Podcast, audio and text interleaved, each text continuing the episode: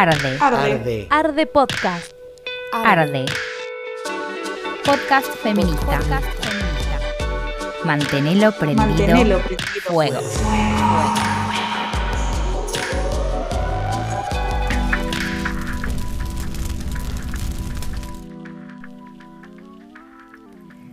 Arde es un podcast que realizamos compañeros de la organización política Abriendo Caminos en colaboración con Compas Amigues. Para que este aislamiento sea solo físico, te proponemos una serie de charlas para estar actives y esquivar así el individualismo del encierro. Acompañanos, difundí, discutí estas ideas con nosotros y seguí aportando al intercambio colectivo. Mantengamos prendido el prendido el fuego.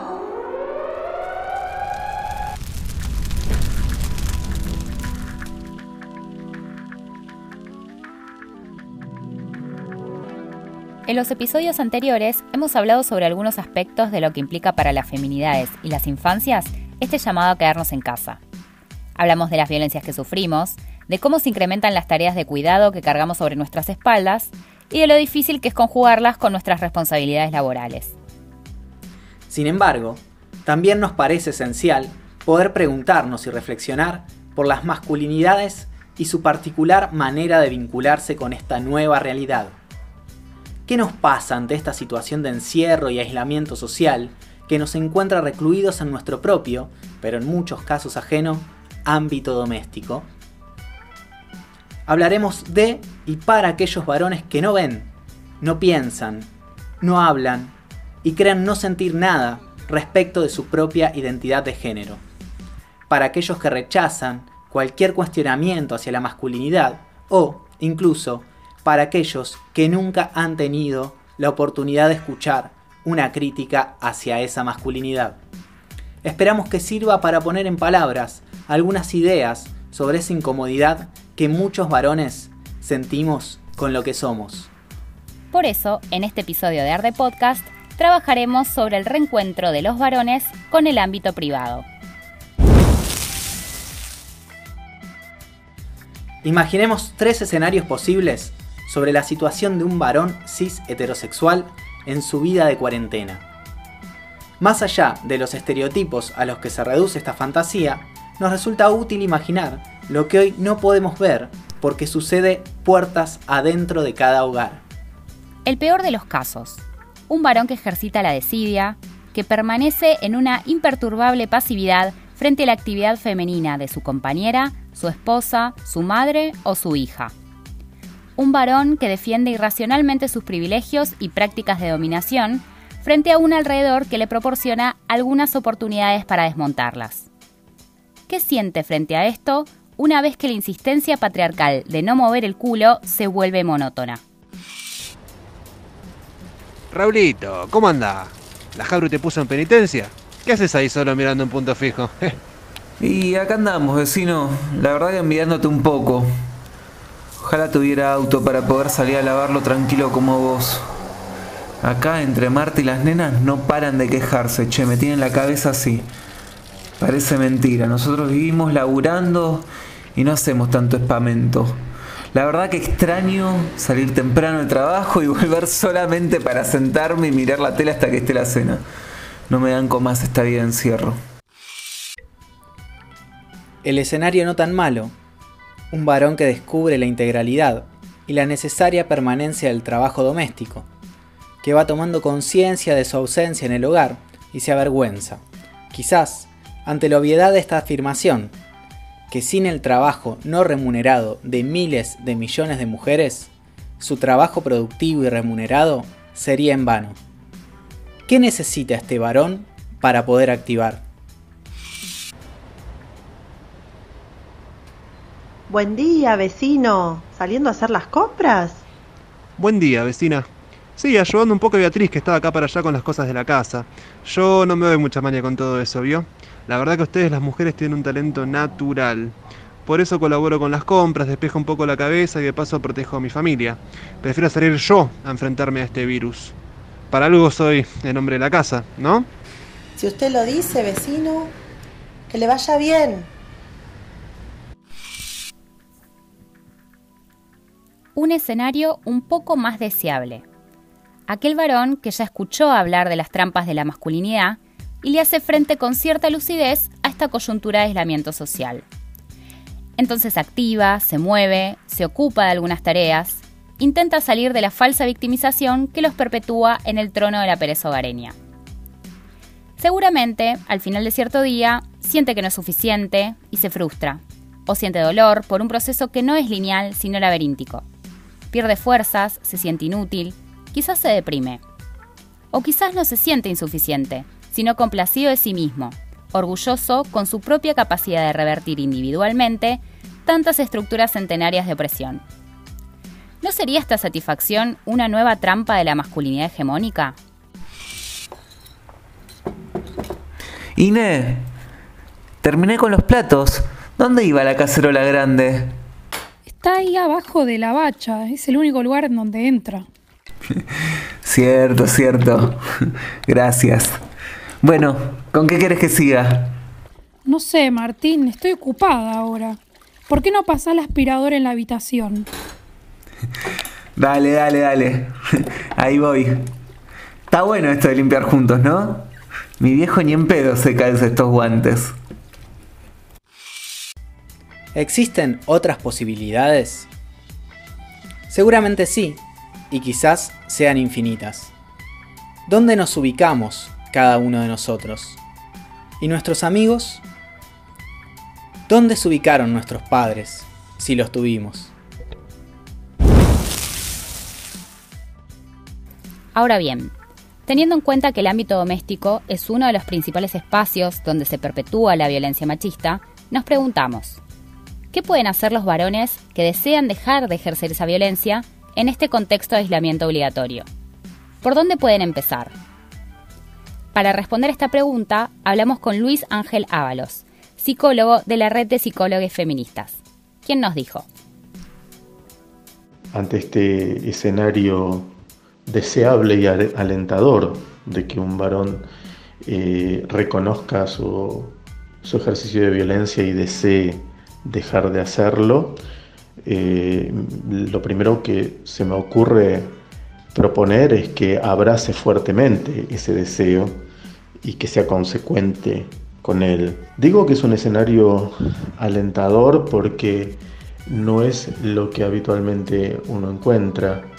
Eh, en general, si pensamos el ejercicio de la violencia de género, la violencia doméstica y las violencias en general como una relación de poder desigual, donde el varón asume una posición de superioridad y sobre todo naturaliza el dominio que ejerce sobre los otros, las otras, les otros.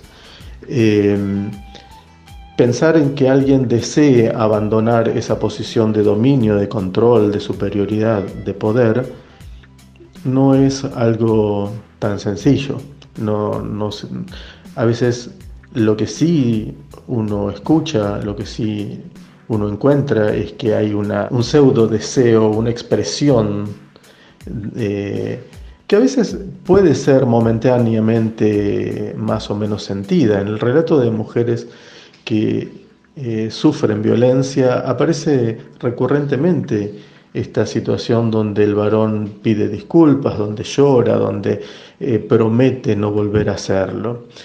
El problema es cómo ese varón entiende este ejercicio de la violencia, si realmente logra entender que, hay algo muy fuertemente y profundamente arraigado, eh, donde naturaliza esta supuesta superioridad sobre los otros, o si, eh, como uno suele escuchar, de lo que se trata es de alguien que entiende que es reprochable ejercer violencia, pero al mismo tiempo tiene argumentos para justificarlo. Y siempre piensa que es ella o les otros quienes lo llevan a ese lugar, quienes lo incitan y quienes eh, lo provocan para para que finalmente incurran estos desbordes. Entonces, concretamente, ¿qué actitudes o acciones les recomendarías tomar? Lo que yo podría sugerir es que haya una reflexión honesta, profunda y comprometida, que haya una escucha de, esas otras personas, sobre todo en este contexto de aislamiento, donde eh, es absolutamente necesario que escuche a aquellos con quienes convivo, que los escuche desde un lugar eh, humilde, desde un lugar donde no me aparto de esta presunción de que eh, yo tengo la razón, yo sé y el otro se queja o está equivocado o equivocada. Eh, y que haya un compromiso implica también que haya la posibilidad de esto, esta decisión y este deseo, este supuesto deseo de cambio, ponerlo en palabras y eh, comunicarlo. Comunicarlo primero a estas personas que sufren las violencias y también a otras personas del círculo cercano. Comprometerse poniéndolo en palabras, comprometerse también con acciones concretas hacia ese cambio. Ahora, enfocándonos en la red a la que perteneces, ¿cómo vienen pensando el trabajo con varones que ejercen violencias?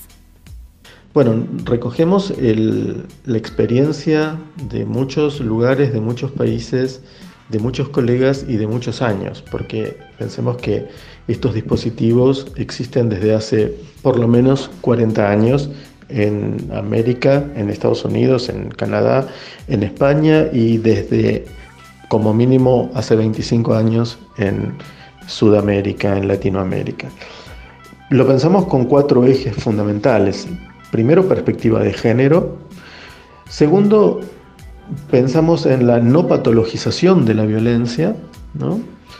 Eh, pensamos también como tercer eje el cuestionamiento de los beneficios patriarcales o privilegios de la masculinidad.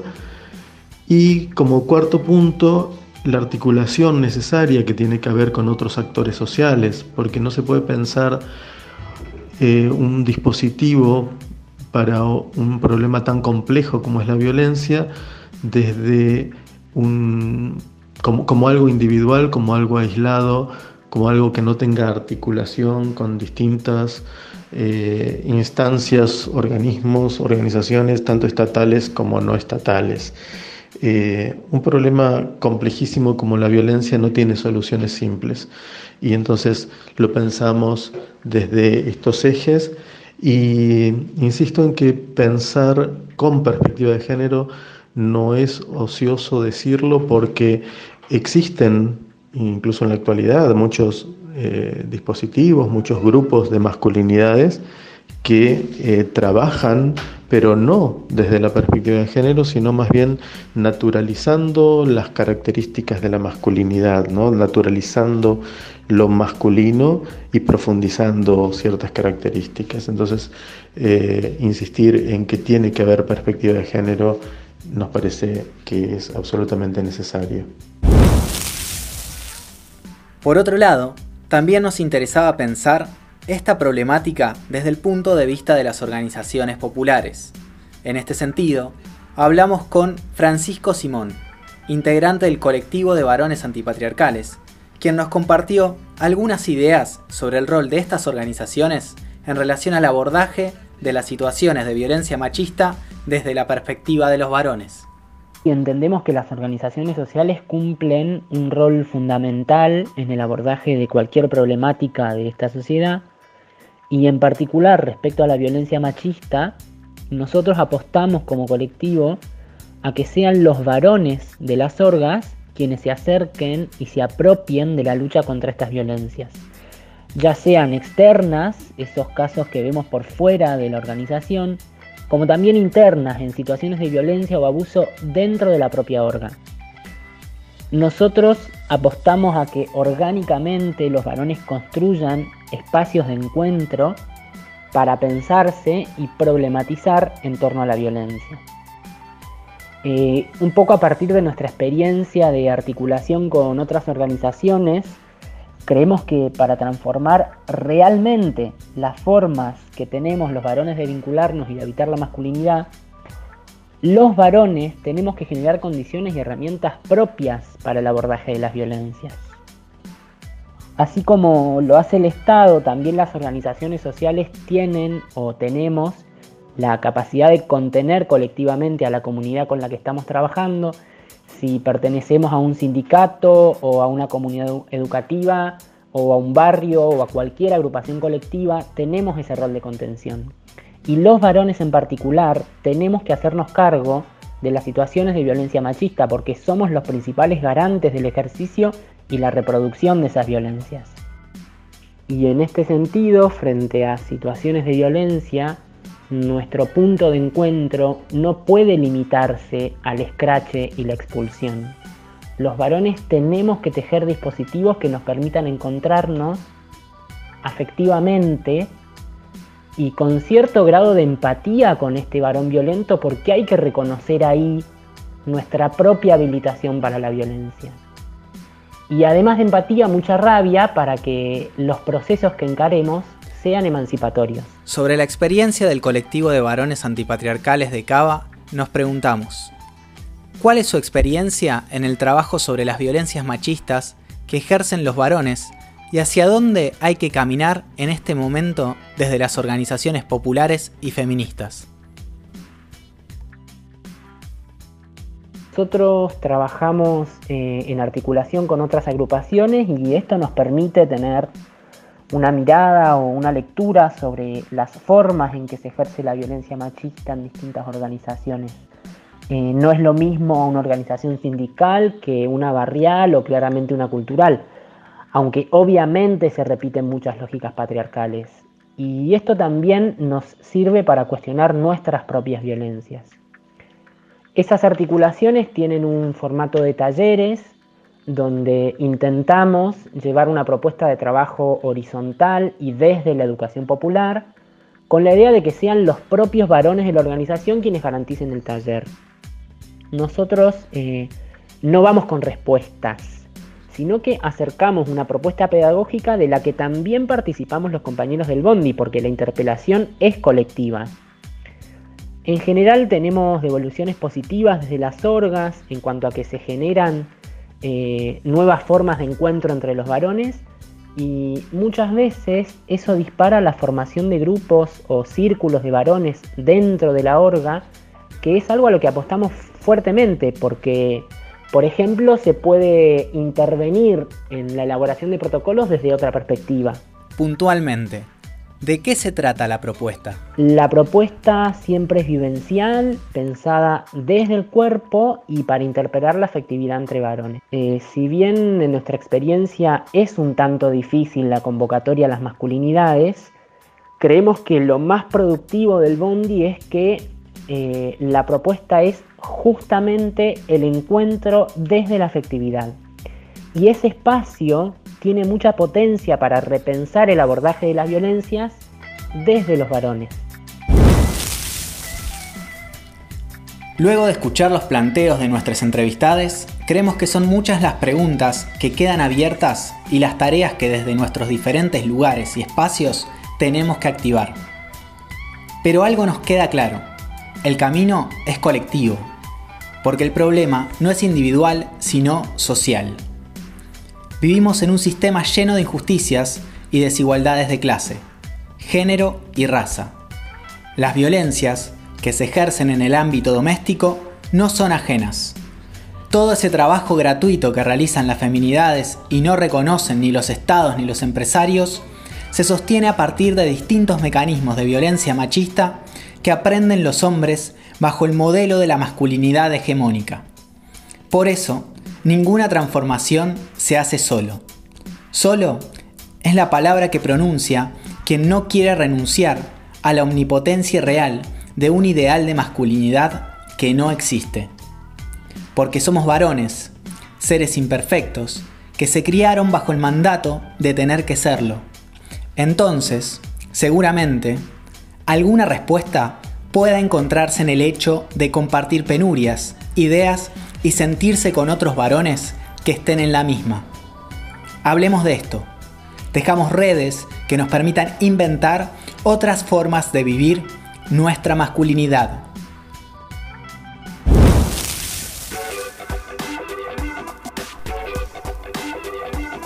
La invención de nuevas masculinidades es una tarea que no puede dejarse de lado. Por eso, contanos qué te pareció este capítulo. Escucha el próximo episodio sobre acceso a la interrupción legal del embarazo en cuarentena y sigamos en contacto. Identificar nuestros privilegios como varones cis heterosexuales no es fácil en una sociedad que los niega constantemente, pero es un paso necesario para comenzar a transformarlo todo. Queremos que nos cuentes. ¿Este aislamiento te hizo pensar en tus privilegios como varón? ¿Podrías darnos algún ejemplo? Mantengamos prendido el fuego. Arde, podcast feminista. Seguinos en Anchor, Evox y Spotify. Los episodios salen quincenalmente. Unite a nuestro canal de Telegram para enterarte de las novedades. Encontranos como arroba ardepodcast.